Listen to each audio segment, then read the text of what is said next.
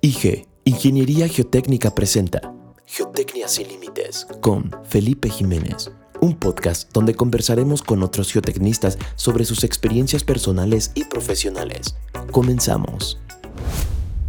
Hola, ¿qué tal amigos de Ingeniería Geotécnica? Bienvenidos a un episodio más de este podcast titulado Geotecnia sin Límites, donde platicamos con eh, grandes geotecnistas de la práctica mexicana y también algunos eh, de la práctica internacional. El día de hoy, eh, pues estamos con mucho gusto presentando al doctor Rigoberto Rivera Constantino, que nos acompaña en el cuarto episodio. El doctor Rigoberto, muchos de ustedes lo conocen, es profesor eh, de tiempo completo de la Facultad de Ingeniería y además de eso, pues ha participado en, una, en un sinfín de proyectos de geotecnia.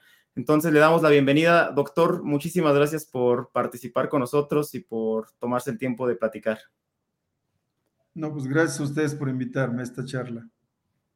Bien, doctor, eh, pues nos gustaría iniciar esta plática, que nos contara un poquito eh, sobre cómo llegó usted a ser ingeniero civil y después cómo se fue enfocando un poquito al área de la geotecnia. Muy bien, pues con, mucho gusto. Esa es una eh, pregunta casi que siempre me hacen, ¿no? Después ya de tantos años en la ingeniería, yo creo que me, me, pasó como a muchos de ustedes, ¿no? quizás este, más que por vocación fue por por inspiración. desde luego, eh, yo siempre he dicho que para estudiar ingeniería, pues este, además de, de, vocación, pues debe tener una cierta facilidad, ¿no? Por las matemáticas, por la física, y desde luego que eso ayuda a hacer, a hacer una buena carrera. Eh, en mi caso, yo en la preparatoria tuve un profesor que admiraba mucho, que era mi profesor de matemáticas, era en el primer año de preparatoria, y pues era ingeniero civil. Realmente yo no sabía qué era la ingeniería civil, pero desde ese momento, este, pues para mí fue mi modelo a seguir. Yo quise ser como él y dije, pues voy a ser ingeniero civil, ¿no? Sin saber mucho qué era eso, ¿no? Afortunadamente, este, creo que no me equivoqué y pues este, después de más de 40 años en esto, pues sí, sigo trabajando con, pues con mucho cariño, ¿no? Y, y más en la disciplina que es la, la, geotecnia, ¿no? Digamos que un poco fue eso, ¿no? Y, creo que muchos jóvenes están también en, en esa problemática, ¿no? elegir una carrera a los 18 años, realmente no sabe uno qué es lo que realmente quiere estudiar, ¿no? yo tengo un hermano un poco mayor que también muy bueno en matemáticas y en física. Él se metió a la carrera de físico y pues yo por ser mi hermano el mayor lo quise seguir, pero después me di cuenta y dije, no, de físico a lo mejor me muero de hambre y mejor me meto en ingeniería, seguramente en ingeniería debe haber más trabajo y esa fue la razón, ¿no? Pero fue por inspiración, ¿eh? no por vocación. Sí, doctor, y ya después, estando en la carrera de ingeniería, ¿cómo se orienta hacia el área de geotecnia? Bueno, fue por el curso que llevé de cimentaciones con el profesor José Springal hermano de, Guillermo Springal, que también después fue mi profesor en el posgrado. ellos, pues, eh, son de, Córdoba, Veracruz, y pues yo también soy veracruzano. Y quizás eso genera un cierto vínculo con, el ingeniero José Springal, que, en paz descanse, ya murió el ingeniero. y entonces, después de que llevé el curso de cimentaciones, eh, conocí un poco eh, a través de quizás de otros compañeros que iban un poco más adelantados, los métodos de Sebar y dije, no, pues este, me gustaría aprender esos métodos, ¿no? que en, ese momento se me hacían sumamente complicados y mucho menos para, para la licenciatura, ¿no? Pero fue el profesor este, José Springal realmente el que, el que me inspiró, ¿no? A, a seguir en la geotecnia, ¿no?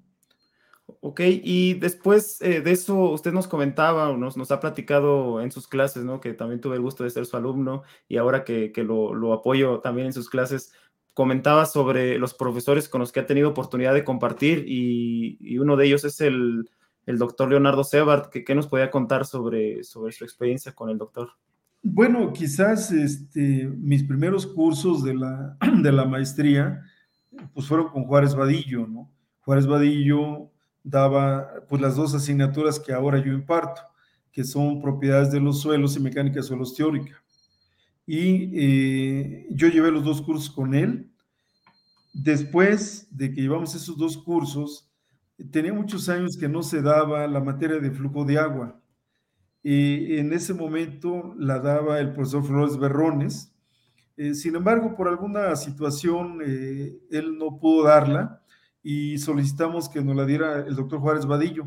Entonces, después de muchos años de no dar el flujo de agua, nos dio el curso de flujo de agua, o sea que llevé tres cursos con, el doctor Juárez Vadillo. Y bueno, pues ustedes, algunos lo, alcanzaron a conocer, es un excelente profesor, eh, muy duro en los exámenes, pero la verdad es que eh, se aprende mucho con él, ¿no? Y ya ven que él tiene, ya se los he comentado mucho, el dicho que tiene Juárez Vadillo, ¿no? Él mismo lo comenta y se ríe, ¿no? Que dice, bueno, con Juárez Vadillo aprendes, pero no pasas, ¿no? Sí, y no sé, eh, pues usted nos había mostrado alguna vez unas fotografías, no sé si, si nos las puede compartir. Se las comparto ahorita y les comento, bueno, obviamente que en esa época en que yo hice la maestría, pues fue en los años 80, eh, los cursos obligados y por los que uno, uno iba a la maestría, pues eran los cursos de CEBAR. Entonces, CEBAR daba dos cursos, cimentaciones 1, que eran cimentaciones superficiales, y cimentaciones 2, cimentaciones profundas. Y pues con esos dos cursos más o menos se cubría su libro, el Difficult, el Subsoil. Ya también se acababa de publicar el libro de interacción en español de Limusa. Y pues este, era mucho trabajo, era mucho trabajo, todavía las computadoras no estaban muy desarrolladas, además a Sebar le gustaba que todo se hiciera a mano en esa época, ¿no? Entonces no usábamos computadoras para los cálculos, todo lo teníamos que hacer a mano. Fueron cursos eh, excelentes. Eh, creo que después tuve que estudiar mucho más para tratar de entender los métodos de Sebar y después de ya de muchos años, creo que ahora es cuando ya los entiendo, ¿no? No tanto cuando fui estudiante, aunque me, fue muy bien en, en, las materias con él, ¿no? Y este, después ya tuvimos, pues, una, quizás podemos llamar una, una amistad este, con él, con el profesor Germán López Rincón, cuando él se retira ya de dar el curso de cimentaciones, le pidió a Germán y a mí, ¿no? Que nos hiciéramos cargo del curso, pero la condición que nos puso era que teníamos que ir cada semana a su despacho de Isabela Católica, pues a revisar su libro, ¿no? Para que entendiéramos de dónde venían las cosas. Y así estuvimos un año, ¿no? La verdad que fue algo muy, muy bonito porque eh, creo que aprendimos bastante. Ya habíamos llevado desde luego los cursos, Germán había sido su ayudante, había trabajado con él, entonces creo que fue muy, muy provechoso, ¿no? Ya él estaba retirado, ¿no? En ese momento. Y fue Germán el que se quedó con su clase, porque yo daba laboratorio y después ya me quedé con los cursos del doctor Vadillo, ¿no? Sí. Sí, y, usted también, eh, digamos, asistió al doctor Juárez, también como el doctor Germán. no, no, yo no? fui ayudante del doctor Juárez Vadillo, ¿no? El que fue ayudante fue el ingeniero Ricardo Padilla. Él sí ah, fue ayudante del doctor, sí. Ok, bueno, si, si, por ahí tiene las fotografías a la mano, pues echamos un vistazo.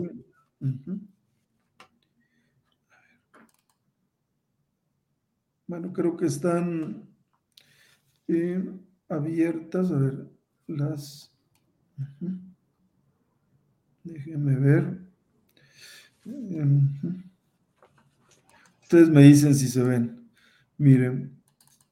Sí, por ahí ya estamos viendo las ¿Sí, sí, ahí ya tenemos la fotografía ya en la pantalla completa. Bueno, miren, esa es la, la fotografía del doctor Juárez Vadillo. le estamos festejando ahí, creo que 92 años en su casa de, Cuernavaca. después de que yo llevé los cursos con, el doctor, que fueron tres cursos, em, empezamos a trabajar con algunos alumnos de maestría en las teorías del doctor. Él, pues siempre buscando contar con pruebas de laboratorio con las cuales poder, este, pues validar todas las teorías. Entonces, de, ahí se hicieron varias, varias tesis eh, sobre todo de experimentales, con la idea de poder aplicar sus teorías. Y bueno, fueron bastantes años que estuvimos trabajando así, de ahí pues este, nació una gran amistad, además de ser mi maestro, después colega y, amigo personal. yo lo, lo, seguí frecuentando hasta que, hasta que se retiró. Cuando él se retira es cuando me pide que me haga cargo yo de los dos cursos y, pues sigo manteniendo, digamos, eh, relación con él, con su familia. Ya en la actualidad el doctor tiene 95 años, ¿no? Ya la verdad que su salud está muy, muy mermada, pero pues este, todavía lo tenemos con vida, ¿no? La esposa de él ya murió y pues sigue en Cuernavaca, ¿no? Sigue en Cuernavaca el doctor y este, pues eh, tuve oportunidad de acompañarlo a varios congresos internacionales y pues siempre él de muy buen ánimo, muy, muy entusiasta, este, muy conversador, eh, la verdad que una, una, persona muy, muy agradable y un gran ser humano, ¿no? El doctor Juárez Vadillo. No, y se ve, se ve el semblante, ¿no? Muy alegre también el doctor. Totalmente, totalmente. Fíjese que es, curioso lo de la fotografía porque hay personas que no tenían como el gusto, no, no, no tuvieron el gusto de conocerlo ah, en persona, entonces la fotografía pues ayuda mucho como para, decían algunas personas en las publicaciones, ¿no? Por fin el, nombre de Juárez Vadillo tiene un rostro, ¿no? Y, sí, sí, es, sí. Es curioso. Yo, lo conocí en el Congreso de Mérida, que usted lo, ah, estaba es cierto, es cierto, sí. Y ahí muchos compañeros también lo conocimos porque ya no, no tuvimos la fortuna pues, de ser sus alumnos, ¿no? Sí, sí, efectivamente. Sí, todavía fue pues de los últimos congresos, ¿no? A los que asistió al de Mérida, ¿no? Sí, ya su, pues su salud ha estado bastante mermada, ¿no? Y eh, por ahí tiene otras fotografías, que, van a encontrar, miren, de Sebar, ¿no? Este Sebar, ¿no? Y ahí están en su oficina del doctor. Estamos en la oficina de Isabela Católica, fue cuando nos pidió asistir para, este, pues, poder estudiar el libro, ahora sí que de pe a pa y con mucho detalle. Y, él siempre estuvo muy al pendiente con Germán de cómo iba a dar la clase, de cómo iba a abordar los temas, etcétera, ¿no? Sí, el, doctor, pues, esta fotografía, vean que pues, todavía tengo yo el pelo negro, ¿no? Y eso ya, ya llovió. Sí, yo creo que esto fue seguramente, pues el doctor se retiró como de 85 años, murió como a los 96. Híjole, pues debe ser por ahí de los noventa y tantos, yo creo, esta fotografía, ¿no? del doctor. Y son pocas fotografías, ¿eh? pocas fotografías. El doctor casi, a diferencia de Juárez Vadillo, no se dejaba él tomar fotografías. ¿eh? ¿Y qué, les decía cuando le pedían alguna fotografía? O... Este, él era muy sarcástico, el doctor, ¿no? Eh, pues a veces este, los bromeaba a los alumnos, luego decía, no, no, no, no le voy a dejar tomar una fotografía porque luego va usted a andar presumiendo de que fue mi amigo, alguna cosa de ese tipo. Así era el doctor, ¿no? Pero la verdad es que era, era también una excelente persona. Recuerdo que cuando llevamos el segundo curso, el de Cimentaciones 2, él cumplió 66 años en esa época. Y entonces pues, el grupo ya era pequeño, ya en Cimentaciones 1, pues el grupo es más numeroso, Cimentaciones 2 yo creo que ya éramos unos ocho alumnos, y lo invitamos a, cenar en su cumpleaños al doctor. Después él en correspondencia nos invitó a todo el grupo a su casa. Y la verdad que la pasamos muy bien, él eh, también le encantaba tomar sus whiskies y muy alegre, ¿no? El doctor, ya en otro plan, ¿no? Ya no en el plan de maestro-alumno, ¿no? Y, y, él tenía su casa aquí en el Club de Gol México, ¿no? Ahí vivió siempre. Ahí fue su casa y yo después lo visité ya por amistad eh, varias ocasiones, como otros colegas, ahí en su casa, él ya estaba retirado, este, poco a poco se fue retirando de su oficina y pues ya los últimos días los pasa en su casa, ¿no? Sí. Entonces, todo un ícono, ¿no? realmente, eh, si alguien quería hacer la maestría en esa época, pues era por Juárez Vadillo y por Leonardo Sebar, ¿no? Y los cursos de cimentaciones, pues era algo que no podía uno dejar de llevar, ¿no? O sea, llevar la maestría sin llevar cimentaciones con Sebar, pues era no haber hecho la maestría, ¿no? Realmente. Sí, claro, ¿no? Y, yo creo que son, pues para mí, ¿no? como de los más grandes geotecnistas, sin, sin menospreciar a los otros que han habido, pero ellos han dejado un legado, pues sobre todo por la parte de la docencia, ¿no? Sí, quizás a lo mejor ustedes están muy jóvenes y no conozcan totalmente la historia. O sea, eh, de los primeros profesores de mecánica de suelos en la Facultad de Ingeniería fue Leonardo Sebar y Francisco Zamora Millán. Leonardo Sebar él fue maestro de Juárez Vadillo. Ah, ¿sí? Él fue su maestro. Y después se hicieron también una gran amistad y todo, ¿no? Y realmente, pues Sebar, con quien tuvo el trato directo, pues fue con, precisamente con el padre de la mecánica de suelos, ¿no? Con Terzagui. En cambio, Juárez Vadillo, él estuvo más bien este, en el grupo de Casagrande, ¿sí? Ah, ok es más o menos la, historia, ¿no? Y de otros doctores que fueron a, hacer, pues, estudios en Estados Unidos, ¿no? Este, pero eh, sí, efectivamente, Juárez Vadillo, pues su maestro fue Casagrande, pero Sebar fue maestro prácticamente de todos los que nos dedicamos a la mecánica de suelos, ¿no? ¿Podríamos decir que Leonardo Sebar es el, es el padre de la mecánica de suelos en México? Yo creo que sí, totalmente. Totalmente. Claro, hubo otros ingenieros antes que él. Eh, uno de, pues, ustedes lo conocen, eh, de, mucho renombre, que fue rector, ¿no? Nabor Carrillo. Sí, sí claro. Sí, pero digamos de, los geotecnistas que, porque él empieza a dar clases en la licenciatura. Muchos ingenieros lo conocen como profesor de mecánica de suelos, pero en la licenciatura. Tengo entendido que por ahí del 77, el doctor Abraham Díaz lo invitó a que se incorporara al posgrado y fue cuando empieza a dar clases en posgrado, en 77. Yo apenas estaba saliendo de la escuela, ¿no? De la licenciatura en esa época, ¿no? Pero él, la mayoría de los ingenieros, digamos, ya de cierta edad, lo conocen como profesor en la facultad. Juárez Vadillo dio muy pocas clases en la facultad eh, él mismo me platicó que eh, pues tenía muchos alumnos. Eh, después del primer curso, la mayoría reprueba, un segundo grupo ya tiene menos de la mitad, acaban tres y de plano decide mejor dar clase en el posgrado y se retira de la licenciatura. Sí.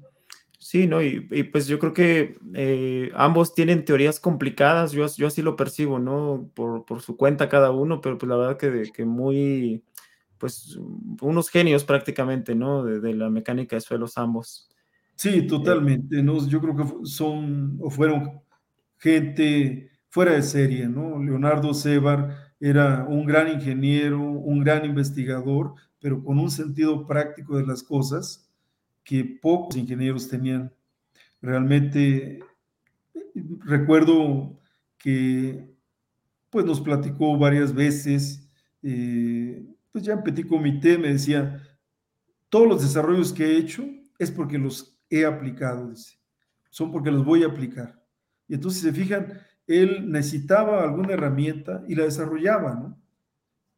Si bien ya podían existir otras, pero, eh, por ejemplo, el cálculo de valores de influencia, ¿no? Para un área rectangular y haciendo variar los factores de concentración de esfuerzos bueno, pues eso ya, ya existía esa solución. Pero como él lo maneja de manera matricial, pues él necesitaba una solución que le diera directamente los valores de influencia al centro del área cargada. Y entonces pues, integra la ecuación y es la que presenta en su libro. Y así lo hizo para muchas cosas. O sea, todo lo que desarrollaba era porque lo iba a utilizar, no porque iba a sacar un paper, eso no le interesaba a él. Claro, sí, ¿no? Que es, es también conocido obviamente por, por su obra, yo creo que más significativa, ¿no? La Torre Latinoamericana. Digo, para Así es. Que, no tengan, pues, el gusto de conocer, que no creo, ¿verdad?, al, doctor Leonardo Sebart. Sobre todo el mérito que tiene fue por la época en que, en que se construyó, ¿no? Cuando realmente la mecánica de suelos y la ingeniería sísmica estaban en pañales en México, ¿no? Ese es el mérito que tiene. Ahora podemos ser edificios más altos, ¿no? Pero realmente no se conocía gran cosa en esa época, ¿no? Sí. Y es un ícono, ¿no? En la Ciudad de México la Torre Latino. Sí, doctor, por ahí tiene algunas otras fotografías, no sé si nos quisiera ah, platicar por ahí algo rápido. Mm, estas están relacionadas, miren, rápidamente, Cuando yo fui presidente de la sociedad de la SMIG en el 2007-2008, pero en el 93-94 yo fui secretario. Entonces, eh, me tocó a mí organizar el 50 aniversario de la sociedad. Entonces, como 50 aniversario hicimos un evento donde invitamos pues a, gente de mucho calibre, la verdad. Eh, esta persona que está aquí es el, doctor Pedro Seco, que era el presidente de la Ciudad Internacional, el doctor Valdemar Hachís, que era el presidente de eh, por América del Sur, por ahí está, falta otro doctor, que es el presidente por América del Norte, entonces eh, Sergio Alcocer, que era director del instituto en esa época, y otras personas más del Colegio de Ingenieros. Entonces me tocó a mí organizar el 50 aniversario y un año después me tocó organizar obviamente la reunión nacional que fue en Aguascalientes, ¿no? Entonces eh, sí fue un bienio muy movido para mí por tener dos eventos de ese tamaño, ¿no? Eh, pero creo que los pudimos sacar adelante. hicimos unas memorias, el 50 aniversario, eh, la, hubo un evento especial eh, como parte de los, del, digamos, de los festejos del 50 aniversario. La orquesta de minería dio un concierto ahí en, en el Palacio de Minería, eh, patrocinado por Lesmi. Entonces, fue algo muy emotivo. Y, y, que hayan venido el presidente de la Sociedad Internacional y los vicepresidentes por América del Norte y América del Sur, ¿no? Entonces, este, fue algo pues, bastante, bastante emotivo. Sí, ¿no? Bastante. Y bueno, el, pues sobre todo el que se reúne bastante gente en los congresos, ¿no? Sí. lo, importante. Aquí está, mira, está este, el doctor Pedro Seco, que era el presidente de la Ciudad Internacional, y el doctor Seichu, de Canadá, que era el vicepresidente por América del Norte. Ok. Entonces, este, pues me tocó a mí ser el anfitrión de todos ellos y de organizar, pues, este, este, este evento, ¿no? Y pues también es, fue algo también para mí, pues, este, muy, muy importante muy importante. Sí, claro. Y, y, luego, bueno, esta foto más que nada tiene que ver con lo de mi ida a Dubái, ¿no? Esta foto es cuando yo me recibí del doctorado en Francia. Entonces, pues aquí está todavía mi hija la mayor, este, que ahora que era pequeña en esa época. Esto fue en el 88 que yo me recibí. Entonces, mi hija ya está por cumplir 40 años, ¿no? Entonces, eso ya hace muchos años. Y eh, esta persona que está aquí a mi lado es, este, él es un árabe, es un palestino, y es, este, también tiene un doctorado en mecánica de suelos, ¿sí? Es el doctor Khalil Sharif, que es el que te comenté alguna vez, que pues él termina su doctorado, después se va a trabajar a Dubái, eh, trabaja unos años, forma su empresa y ahora tiene una empresa pues muy prestigiada, ¿no? En Dubái, haciendo ingeniería de cimentaciones, construcción. Y esa fue la razón por la cual yo anduve por allá, porque somos muy amigos. ¿no? Y ok, ¿y ustedes cursaron el doctorado juntos o algo o en el mismo yo Iba, yo creo que unos dos años adelante que él. Entonces yo cuando termino, todavía él se queda unos dos años más a terminar su doctorado y este, después pues medio le pierdo la pista, después de muchísimos años lo, vuelvo a encontrar seguramente en Facebook y de ahí volvimos a entablar este, pues, comunicación y se dieron las cosas para que yo estuviera ahí en su empresa, ¿no? La verdad que también una enorme experiencia, pues sobre todo estar en un país pues donde se hacen los edificios más altos del mundo, ¿no? Y el poder participar y al menos con una visión, aunque fuera de lejos, de cómo se hace la, construcción de las cimentaciones, ¿no? Para ese tipo de torres y con acceso, pues, a toda la información geotécnica que me proporcionó la empresa de mi amigo, ¿no? sí, ¿y usted estuvo este, participando como asesor de algún modo? No, realmente, mi, digamos que yo fui, yo estaba de semestre sabático y el único interés mío era ir a sacar información de los proyectos de edificios altos, el estudio de mecánica de suelos, pruebas de campo, pruebas de laboratorio, y visitar las obras que se estuvieran construyendo en ese momento desde el punto de vista de cimentaciones, no, tanto la superestructura. Y eso, a eso me dediqué, realmente no fui a trabajar. Ah, bien, no, pues fui a sacar información y bueno, esa información ha sido muy útil porque ahora, pues de ahí han salido varias tesis también, de toda la información que me traje, de pruebas de campo, allá el hacer pruebas de carga eh, en pilas, porque pues, prácticamente todo, todo se, se monta en pilas, este, pues es el pan nuestro de cada día. Y ahorita, precisamente con esa idea de la celda bidireccional, pues estamos trabajando la tesis doctoral del maestro Walter Paniagua. O sea, se está diseñando ya una celda bidireccional mexicana que la va a patentar Walter y que con la idea de que la podamos usar ya en nuestro país, ¿no? Y esas ideas pues salieron de allá, ¿no? Ahora que estuve por allá y, vi toda esa problemática, ¿no? Y este es un amigo francés, nada más que ah, ahí estuvo el día que me recibí, ¿no? Sí. Sí, sobre todo que lo comentaba que, en Dubái pues están, como usted decía, las estructuras más altas ahora, ¿no? Y de que se aprende, se aprende bastante. Sí, pues simplemente la, torre Burj Khalifa, ¿no? 828 metros de altura y están ahorita ya trabajando, perdón, están trabajando en otra torre que va a tener kilómetro 300, o sea, 1300 metros de altura este, también, ahí, digamos, en la zona que se conoce como Dubai Creek, y pues si ya tenían la más alta, pues ahora esa va a ser todavía más alta, ¿no? Sí, claro. Tengo entendido que fue Cimesa, ¿eh? porque yo cuando fui ya estaban trabajando en la cimentación y Cimesa creo que hizo la cimentación de, para esa torre. No sé ahorita realmente el avance que lleve, si ya se, se concluyó o no, porque yo estuve en 2000, en 2018, ¿no? Ya casi hace cinco años, ¿no? Que estuve yo allá. Sí. Sí, no, pues eh, a ver, esperaremos ahí estas tesis que se, que se vienen, a ver qué tal. Bueno, seguramente van a aportar muchísimo, ¿no? Para, para la práctica de acá de México. Yo creo que sí, eh, digamos que la, la, la celda direccional de las virtudes que tiene es que eh, el propio suelo se utiliza como lastre. Entonces no necesitas todo el lastre ese que ponemos encima para hacer una prueba de carga convencional, ¿no? Que las vigas de reacción, que dos pilas, etcétera. O si en el mejor de los casos, bueno, pues peso muerto, ¿no? Que también estorba mucho. No, la celda es un, un gato, es un gato que, digamos, se mueve en los dos sentidos, hacia arriba y hacia abajo. Forma parte de la propia pila y lo puede uno activar desde arriba. Y entonces uno empuja la pila hacia arriba y empuja, empuja la pila hacia abajo.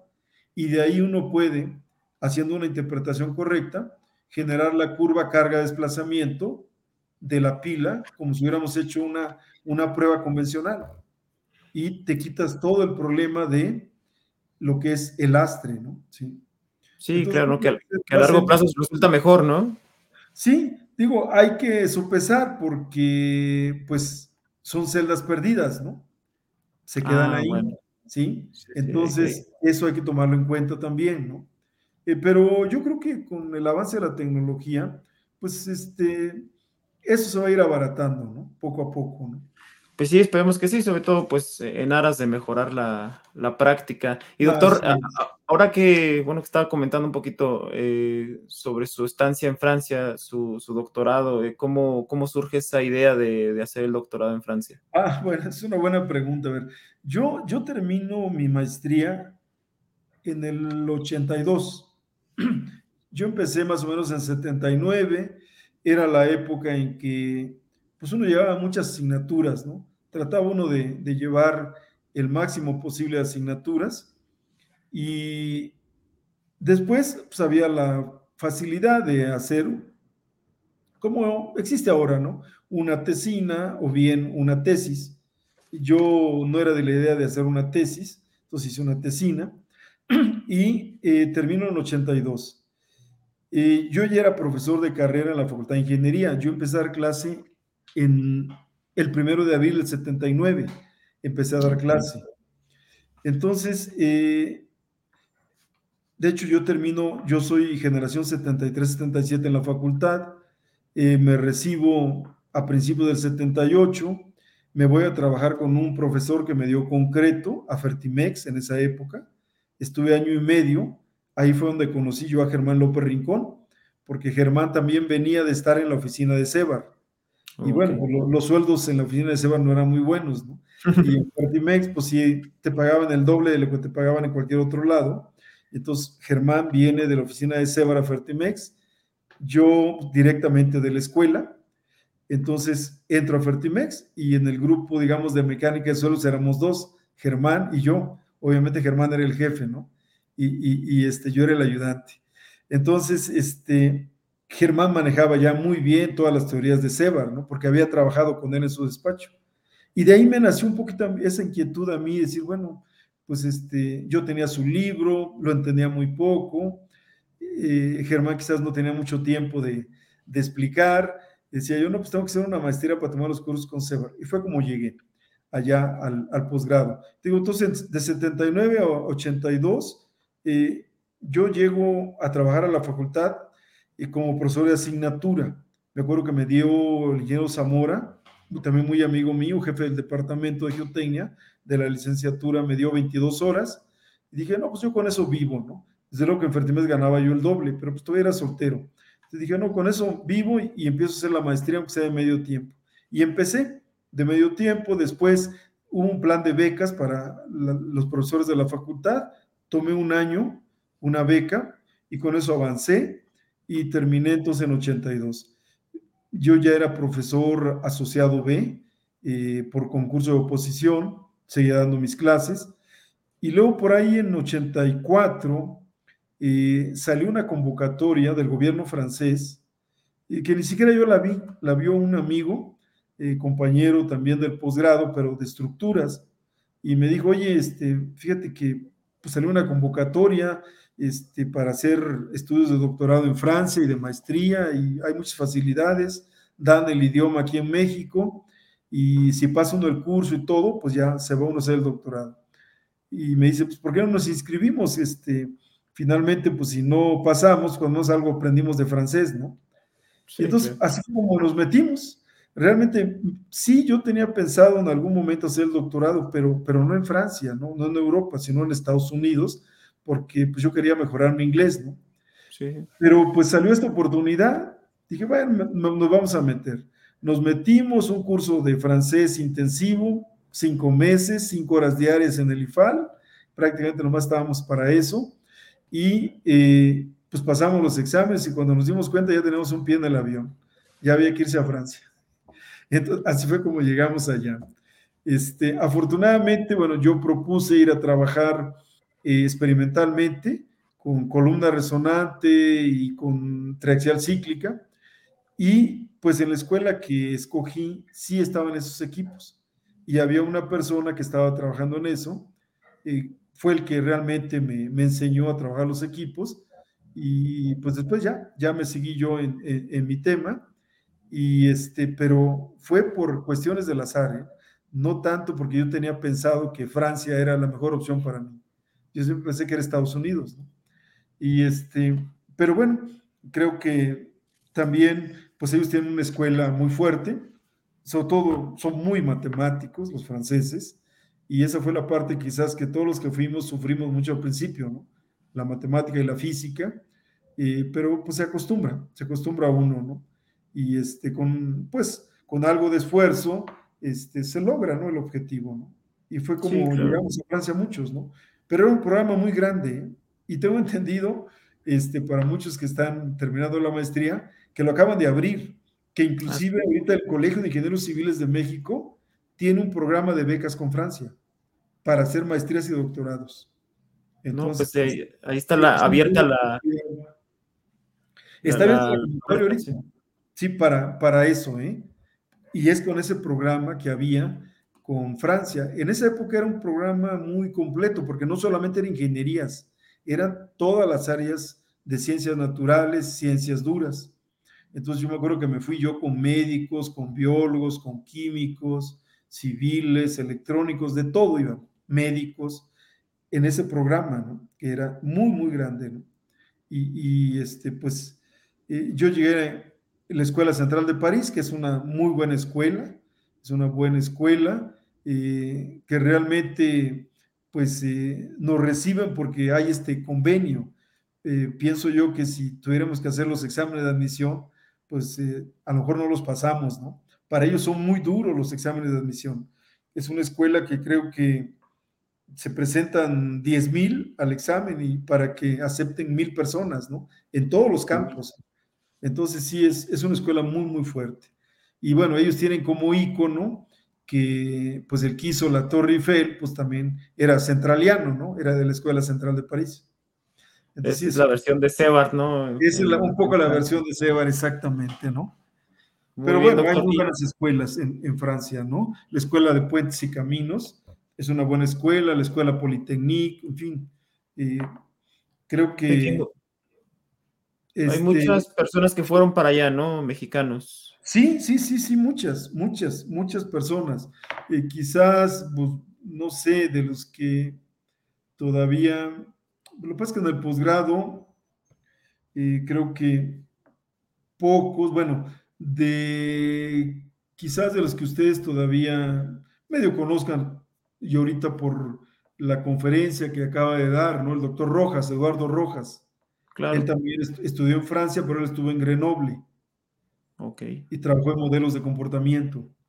Y pues estuvo, sí. El, ingeniero Alberto Cuevas estuvo por aquí con nosotros también en una plática. Ah, bueno, también... Alberto, Alberto se fue con la generación mía a ah, Francia, pero él nada más fue a hacer, digamos, una especie de maestría.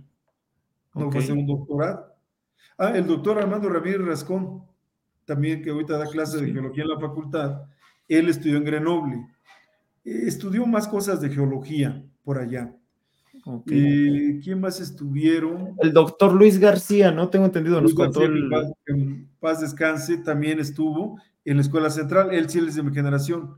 O sea, los, los años que estuvimos en la escuela central, estuvo él también por allá. Eh, Luis García, efectivamente. Yo estuve cuatro años y medio, Luis tuvo como cuatro, el doctor Venancio Trueba estuvo cinco años, otro doctor de la Universidad de Querétaro, Alfredo Pérez, también estuvo casi cinco años, y así más o menos era el, digamos, el, lapso de tiempo que tiene que estar uno por allá, ¿no? Sí, sí no, y son, bastantes y pues ya después regresan aquí a, pues, aportar, ¿no? También, y, es, es, su caso, ¿no? También de, ya regresó aquí a trabajar como nuevamente, supongo, como en la facultad, ¿no? Sí, efectivamente. Bueno, yo, yo regreso a la, a la facultad y en teoría, pues bueno, uno se va eh, con una carta de apoyo de la facultad en el sentido de que pues, están interesados de que uno se prepare un poco más y que al regreso, pues este, te van a volver a contratar, ¿verdad? Pero siempre ponen en la carta, bueno, este, dependiendo de la suficiencia presupuestal, ¿no? Y yo regreso en 88, estamos en crisis y pues no hay plazas, ¿no? Entonces yo empecé a buscar en otros lados y pues finalmente eh, un profesor que estaba en la facultad eh, renunció, profesor de carrera, el doctor este, era, ahorita no me acuerdo, ah, Rafael Morales y Monroy, que estaba en la facultad, entonces renuncia y al renunciar se desocupa esa plaza y entonces yo ocupo la plaza y es como me vuelvo a incorporar a la facultad y ya me quedo prácticamente pues toda mi vida, ¿no? Y bueno, y la otra parte que me preguntabas, siempre pues he buscado, he buscado tener contacto con la práctica profesional, porque yo considero que los problemas reales están allá afuera. Y realmente, uno sea investigador, como investigador, uno se da cuenta de la problemática que existe afuera, no tanto dentro de la universidad o en las aulas, ¿no? No, pues ahí hace uno academia, pero cuando ve uno los problemas de afuera, dice, bueno, esto falta estudiarlo mucho mejor, ¿no? Y eso me ha ayudado mucho a mi desarrollo, ¿no? Porque compagino la práctica con la academia, ¿no? Sí. Sí, no, y eso se, ve reflejado en las clases, ¿no? De, aterrizar los conceptos teóricos y, pues hemos sido muchísimos alumnos los que hemos pasado por ahí por el posgrado y obviamente en sus cursos. Y dentro de estos proyectos que usted comenta, eh, ¿cuáles son algunos que más le han, eh, pues, de los que más orgulloso se siente, por así decirlo?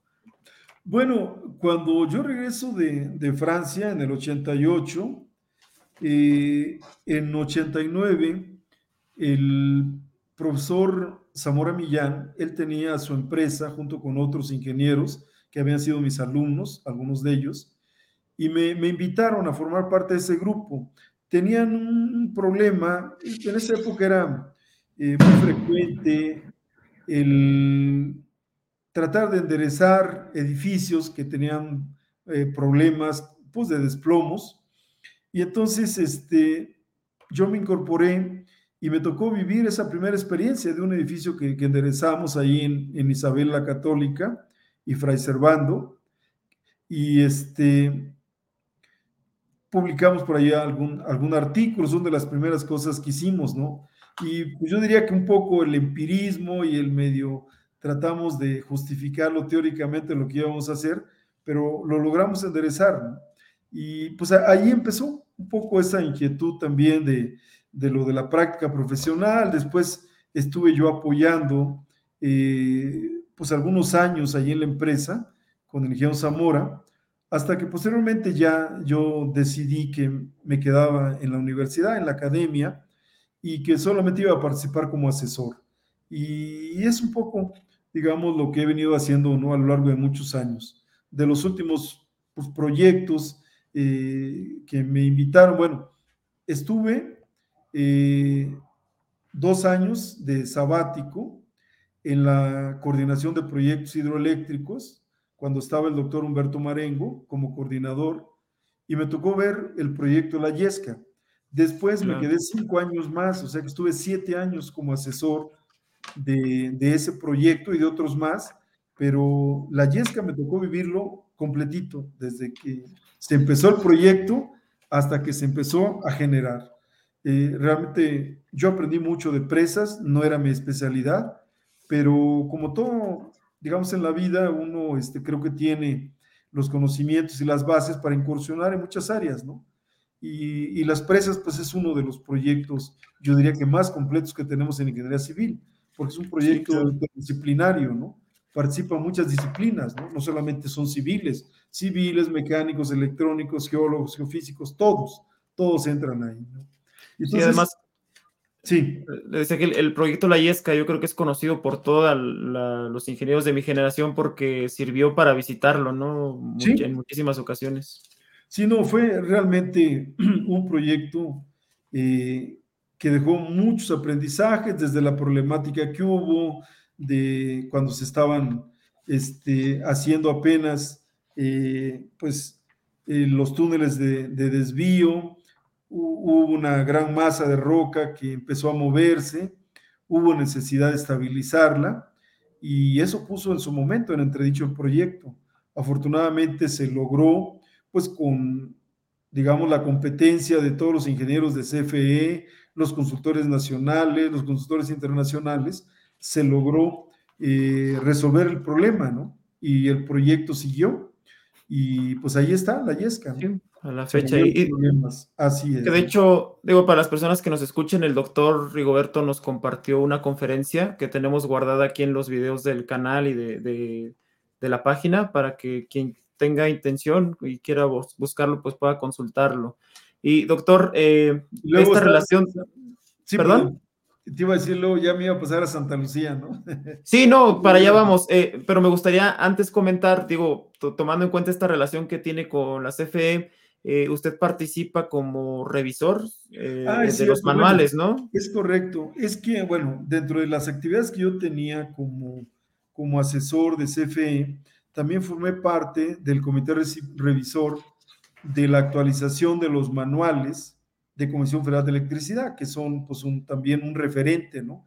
para todo el mundo que se dedica a la ingeniería geotécnica.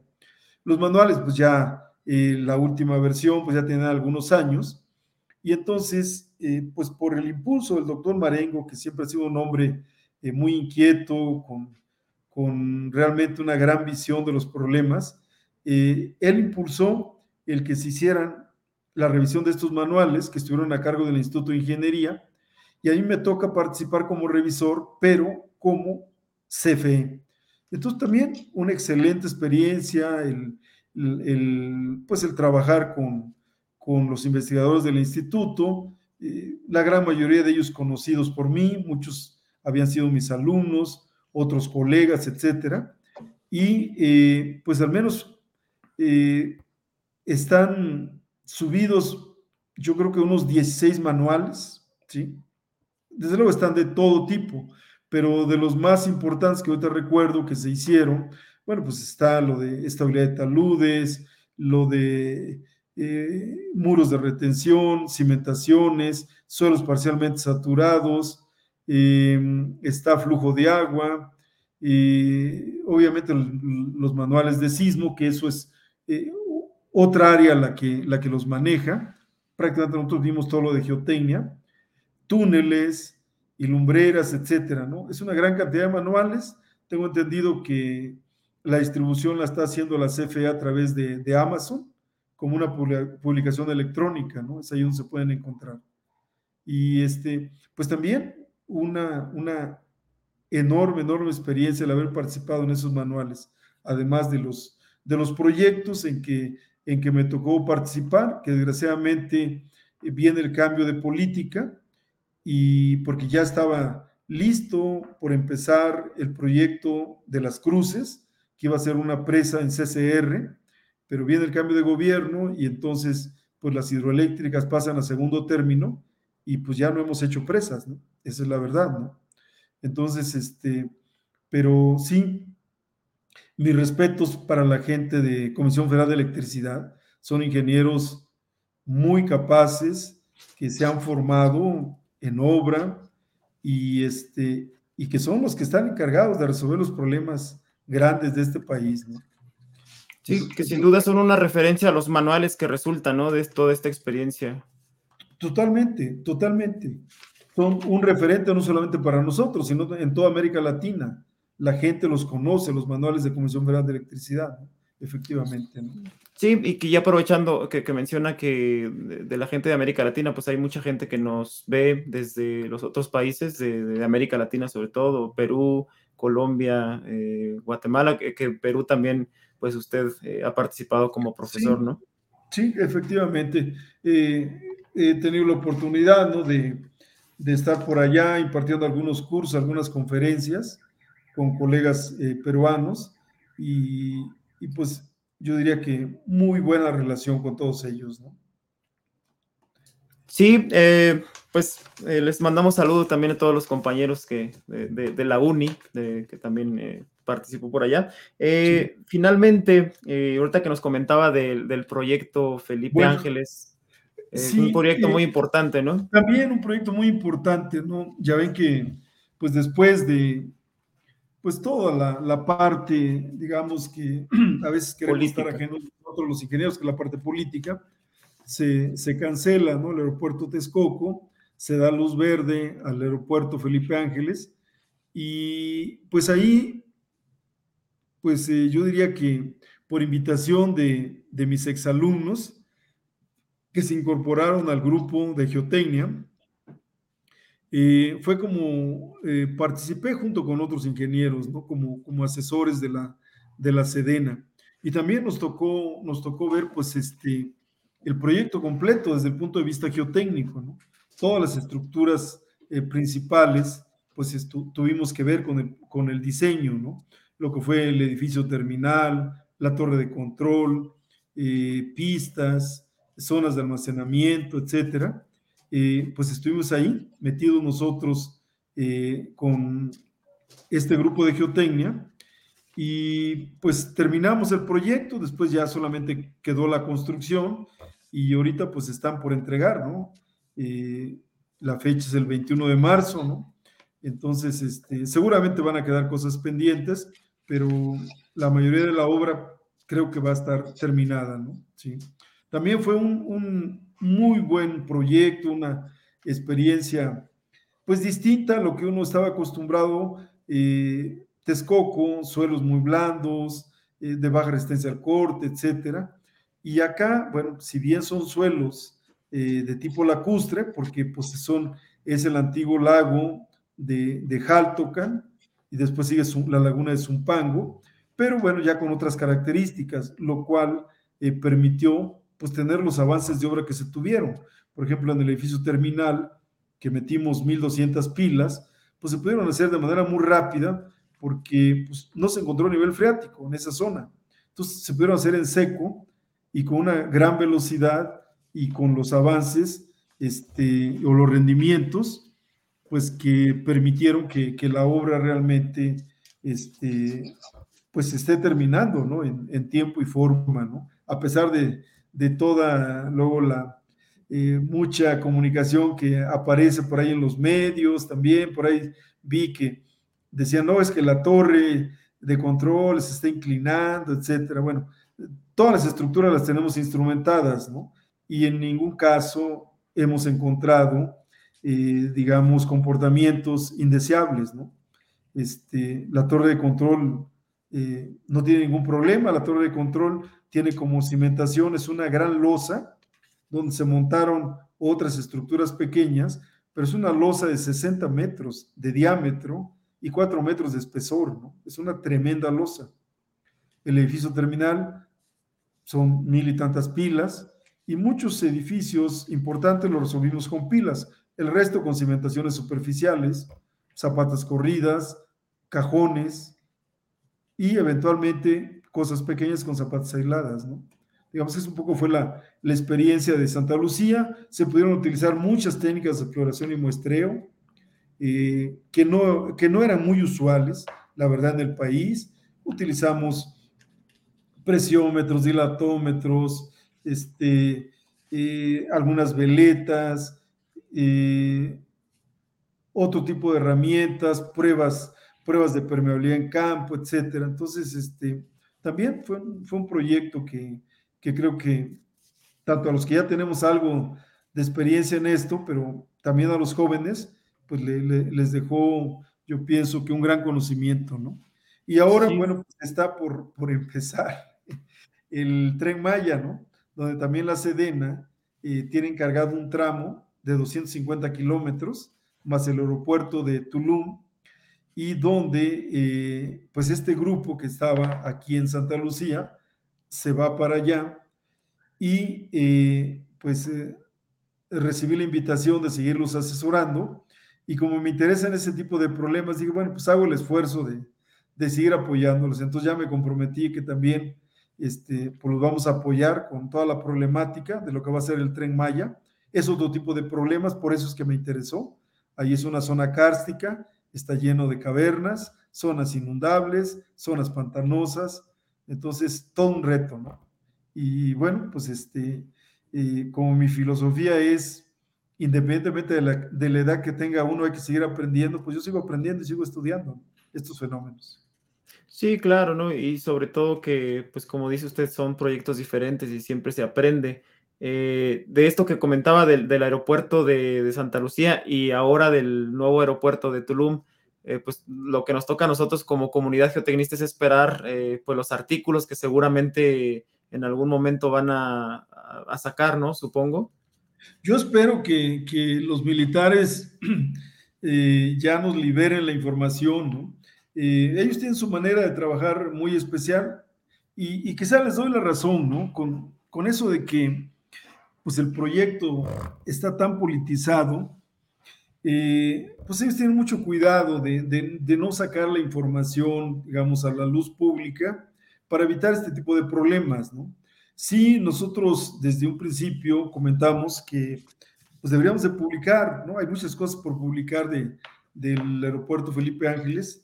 Eh, sin embargo, pues desde que uno empieza a trabajar con la Sedena, pues lo primero que lo, le hacen uno es firmar un contrato de confidencialidad. Entonces, claro. no podemos usar esa información hasta que nos la autoricen, ¿no? Pero Ojalá de que, que hay sí. muchas cosas que decir, desde luego que sí. Sí, que, que, también hay muchos compañeros involucrados, ¿no? De aquí del medio. Y Así es. Quienes les mandamos también saludos si es que llegan a escuchar la plática. Bien, doctor, pues eh, le, le, agradecemos mucho que nos haya contado esto. Eh, ya por último, no sé si, eh, si nos quisiera contar un poquito como de los proyectos que tiene, eh, pues es para este año. Yo, yo sé personalmente que, que está muy ocupado y, y, entonces no sé si nos platique algo. Bueno, sí, sí, bueno, ahorita yo estoy de semestre sabático en la facultad, no estoy dando clase, y eh, tengo la encomienda de dar la conferencia, Leonardo Sebas, la sexta conferencia, en la reunión nacional que va a ser en noviembre en Guadalajara. Entonces, eh, decidí tomar este semestre porque sí requiero algo de tiempo para preparar la conferencia, estoy trabajando en eso.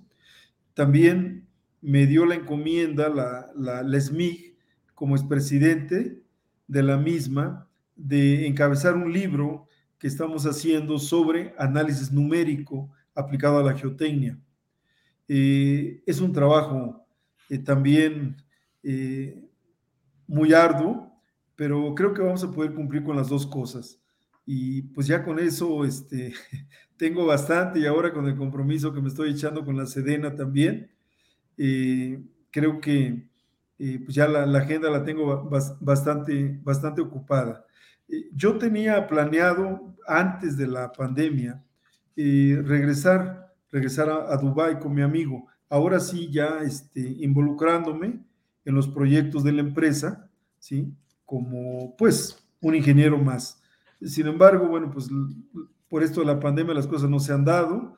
Tenía planeado pasar también un semestre sabático en la UNI de, Perú con, con el doctor Jorge Alba, que era el rector, hubo algunos cambios allá y entonces pues este, no se dieron las cosas y por eso es que entonces pues ahorita eh, con estas actividades académicas que es mi conferencia y el libro y la asesoría, que voy a tener que dar para la Sedena, pues creo que tengo ya eh, bastante completo eh, lo que es seguramente el resto, el resto del año, ¿no? Entonces, este, el libro de análisis numérico aplicado a la geotecnia, eh, créanme que va a ser un documento, pero de muy buen nivel, de muy buen nivel. Están participando gente que son expertos en cada uno de los temas y seguramente pues el compromiso es que en noviembre presentamos el libro y pues ya estará a disposición de, pues, de toda la ingeniería geotécnica y no solamente mexicana, sino también latinoamericana, eh, ese, ese libro, ¿no?